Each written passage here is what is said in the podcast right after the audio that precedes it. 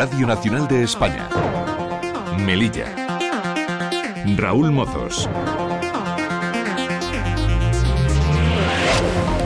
8 menos cuarto de la mañana, buenos días. Comenzamos ya nuestro repaso por la ciudad y lo hacemos con Roberto Juez en el control de sonido. Mañana se celebra la mesa sectorial entre la policía local y el gobierno de la ciudad para negociar la subida salarial y mejorar las condiciones laborales de este cuerpo de seguridad. Uno de los avances es la puesta en marcha de 23 nuevas plazas, algo que desde el Sindicato de Policía Local de Melilla celebran, pero abogan porque se cumpla el 100% de las vacantes en este cuerpo de seguridad local. Ha pasado ya un año desde que se declaró en Melilla y a Ceuta como de difícil cobertura. Sin embargo, advierten desde el Colegio Oficial de Médicos que no se ha cumplido ni una sola medida, ni económica ni de mejoras profesionales, y alertan de que la sanidad de Melilla se encuentra al borde del precipicio. Enseguida les avanzamos estas y otras noticias, pero antes vemos qué tiempo nos espera para hoy. Agencia Estatal de Meteorología Marta del Halcón, buenos días.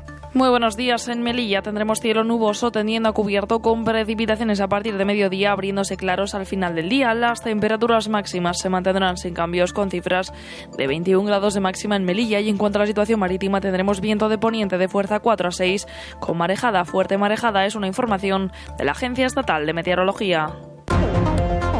Radio Nacional de España.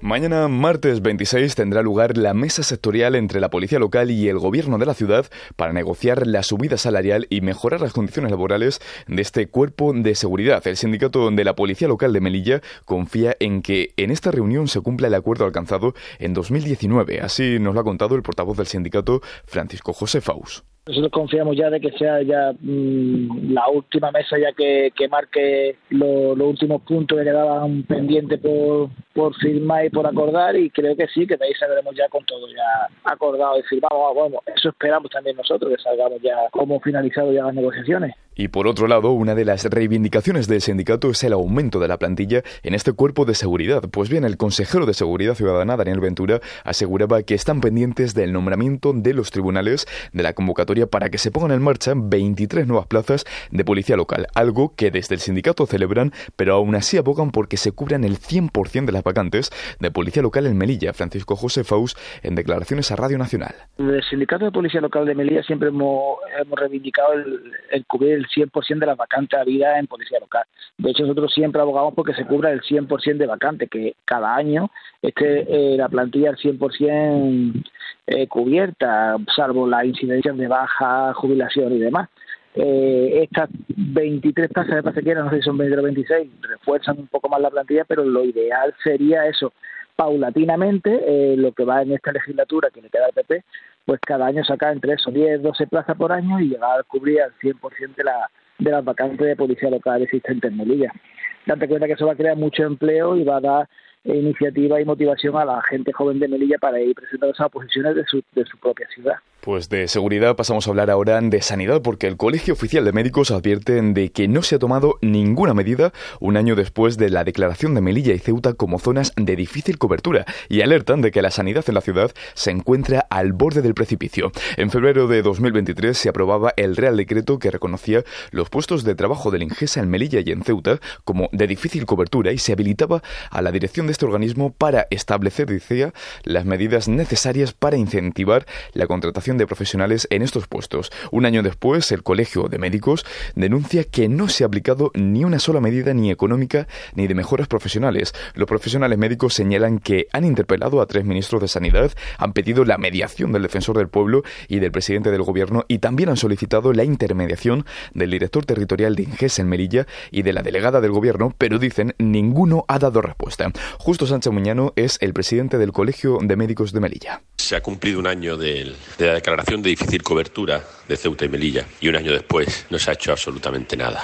Un año no solamente perdido, sino más bien tirado a la basura por todos los actores, uno tras otro, que tenían que haber ejecutado alguna acción para ayudar a que esto llegara a buen puerto y además lo antes posible, puesto que siempre hemos dicho que no tenemos tiempo. Después de un año de palabrería y de no acometer ni una sola acción, eh, nos vemos con la sanidad al borde del precipicio. Nadie podrá decir que no lo advertimos. Se ha cumplido un mes de la tregua de la huelga sanitaria ante la disposición que mostró la ministra de Sanidad, Mónica García, de poner una solución al conflicto, pero desde el Colegio de Médicos lamentan que no haya cambiado nada.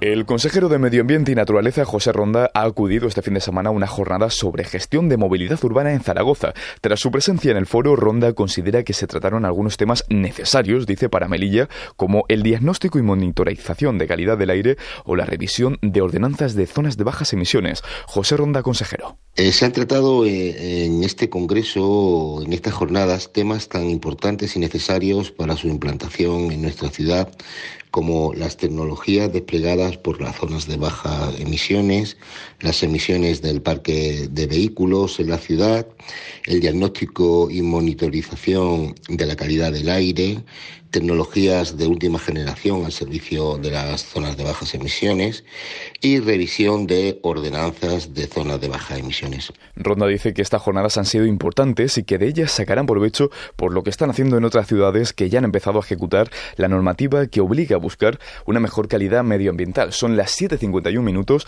no dejamos el medio ambiente porque Gelay y Ecologistas en Acción ha vuelto a salir a la calle para reivindicar, esta vez sobre la necesidad de controlar las basuras y los vertidos de agua aguas fecales en la desembocadura del río de, del río Nano, eh, del río de Oro. Después de su asamblea anual fueron a las antiguas huertas del río de Oro para limpiar la zona de los enseres y basura en general de la gente, dicen, acumulado sin ningún tipo de control. La segunda acción reivindicativa de que la Ecologistas en Acción ha llevado a cabo ha sido en la desembocadura del río de Oro, una zona en la que, según Rosa González, portavoz de Gelaya, se vierten constantemente aguas fecales que contaminan este espacio natural. naturel. Son numerosos los vertidos de fecales que tienen lugar ahí. Eh, son debido a averías, en algunas ocasiones son debido a la lluvia, que no puede ser absorbida por las tuberías de la EVAR, pero en la mayoría de las ocasiones son debidos a averías que tienen lugar en la estación de bombeo, que se produce un vertido de fecales y que está contaminando una zona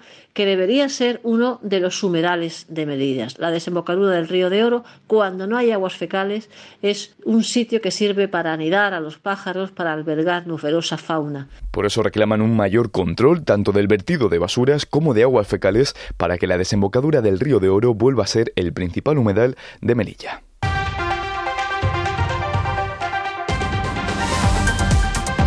En deportes en fútbol empezamos porque los azulinos no han logrado imponerse este domingo en el nuevo Arcángel. El encuentro entre el Córdoba Fútbol Club y la Unión Deportiva Melilla dejó una derrota con un marcador final de 4 a 0. El equipo que dirige Juan Sabas buscaba este domingo los tres puntos, pero se vio superado por su rival. El partido se inclinó a favor de los cordobeses desde el principio. Dos goles de Simo seguido por un doblete de Casas y aunque hubo intentos por parte de los unionistas con ese debut incluso de Beca, el marcador permaneció inamovible hasta el final del partido. El mister Juan Sabas lamenta los resultados y pide perdón a la ficción. Nosotros tenemos que pensar en, nuestro partido contra el Castilla el próximo fin de semana, que es una final. Éramos conscientes de que aquí era muy complicado sacar un, resultado positivo y sobre todo pedir disculpas a, nuestra afición, pues, eh, sobre todo a los que han venido, que se han pegado un, palizón para venir y estar aquí con, su equipo y, que no han podido ver un, nivel bueno del equipo.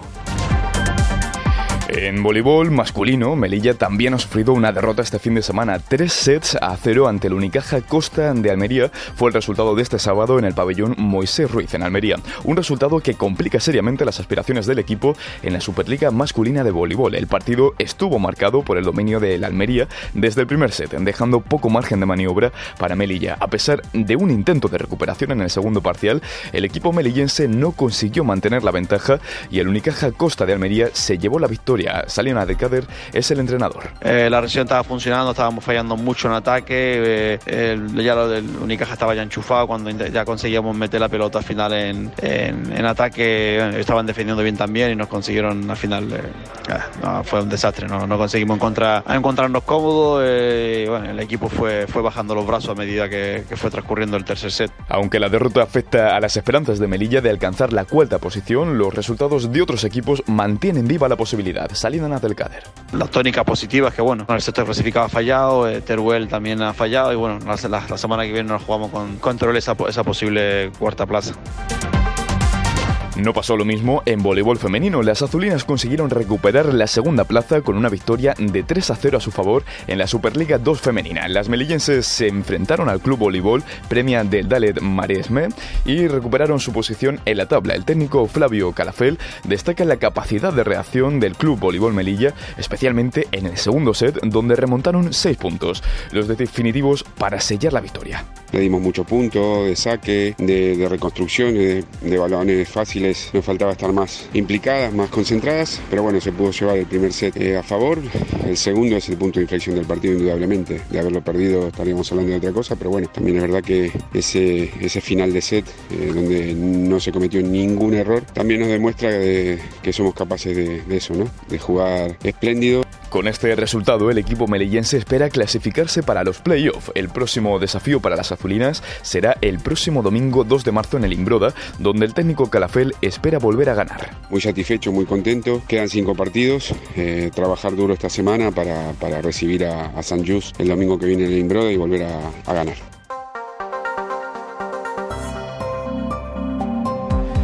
Tras su paso por la Conferencia Sectorial de Cultura que se celebró en Ávila, la consejera de Cultura Fadela Mojatar ha hecho varios contactos para trabajar por un lado en el proyecto Melilla Ciudad del Cine y por otro para mejorar el estado de la biblioteca pública. El gobierno de la ciudad pretende atraer rodajes cinematográficos a Melilla para explorar otras vías de generar ingresos económicos. En busca de apoyos, la consejera se puso en contacto con Ignacio Camós, el director general del Instituto de Cinematografía y de las Artes Audiovisuales. La consejera asegura que se mostró colaborador para trabajar en el proyecto.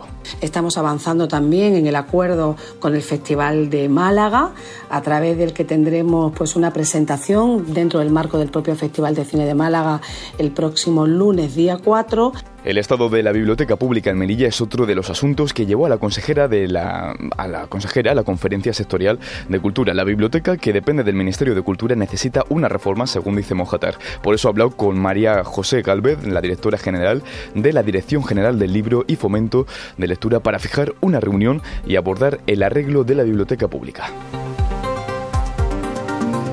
Y África Star Press, la editorial autogestionada por jóvenes melillenses, ha presentado este fin de semana su primera publicación titulada El acento de Melilla, un fanzine en el que reivindican la importancia de crear espacios disidentes y defender la identidad de la ciudad para romper con el imaginario peninsular sobre Melilla. Y en un contexto donde la globalización avanza, Lu Martín, una de las impulsoras de la editorial, ensalza lo local, lo más cercano.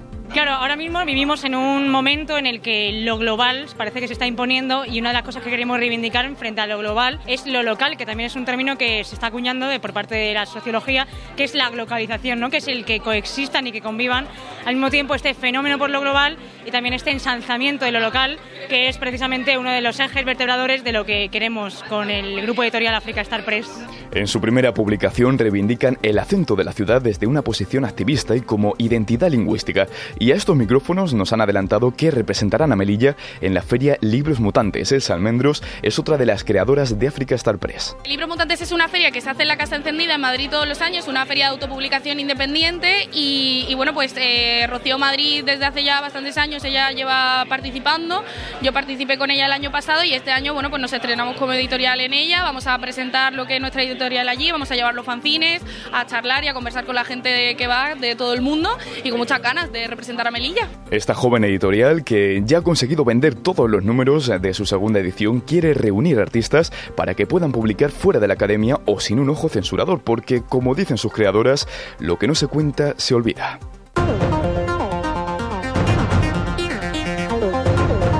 Y a falta de un minuto para alcanzar las 8 de la mañana hacemos un breve repaso por las portadas de la prensa local. El Melilla hoy titula Precandidato denuncia irregularidades en el proceso electoral del PSOE de Melilla. Vázquez Neira pide la anulación del Congreso Extraordinario del PSOE Melilla por injerencias de la otra precandidata, Sabrina Mo. Acompaña la portada con varias fotos del concurso de callos y migas. Y el Foro de Melilla también abre con una imagen del cuarto concurso gastronómico y titula El viento causa incidentes leves en Melilla durante el fin de semana.